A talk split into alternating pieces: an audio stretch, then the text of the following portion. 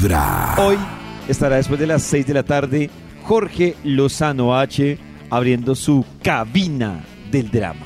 Seguramente recuerdan su infancia, a sus padres, a sus hermanos, y nada más de recordar cómo eran las relaciones en su casa, uno se empieza a dar cuenta, dicen, siento que yo nunca fui el favorito. ¿Te ha tocado preguntarte si tú eras el favorito de tu casa? Oye, quizá eras el patito feo, quizá eras la menos favorita, el menos favorito. A todo mundo le daban preferencias, menos a ti. Y cuando, aun y cuando todos los padres, fíjate, yo entiendo que todos los padres quieren a sus hijos por igual. Eh, Los padres, eh, la- las madres y los padres que me están escuchando pueden decir, yo daría mi vida por cualquiera de mis hijos. Hay familias en donde siempre ha estado muy marcada la inclinación hacia uno de los hijos.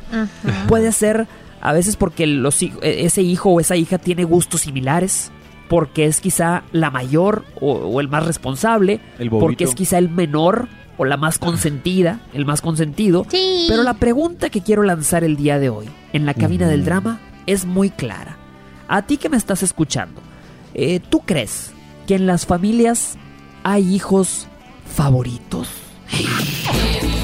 Claro. Yo creo A ver que qué sí. dicen. Yo soy el favorito. Yo soy la favorita, ¿Sí? sí. Pero yo no soy ni el mayor, yo soy el de la mitad. Oh. Por favor, hermano, por qué? no me escuches, mamá, no me escuches. Yo soy la ¿Por qué? favorita. En mi caso, eh, no será muy evidente de mi abuela, mi mamá, incluso mis hermanos no se ponían bravos porque eh, eh, oh, era muy evidente que yo era el consentido. Mi hermana cuando iba a pedir permiso decía, Cris, dígale usted a mi mamá para que me deje salir. Y yo le decía, decía, bueno, está bien, vaya. O sea, era muy... Y mi hermano Pero Chris, ¿usted estaba por qué bien. se volvió el favorito? No, yo creo que no, no sé, siempre fui como de, de- de mis hermanos, de mis, de mi mamá, de todos, de mis papás. ¿Y Nata porque es la favorita? Porque era la única niña y la menor. Oh.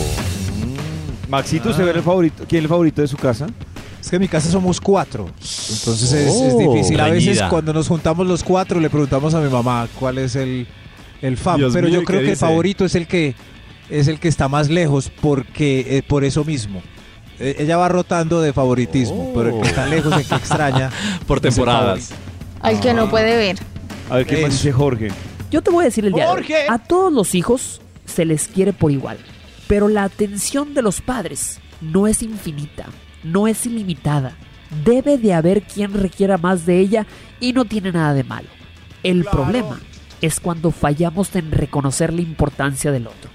El problema es cuando los padres quieren que sus hijos sean exactamente igual que ellos.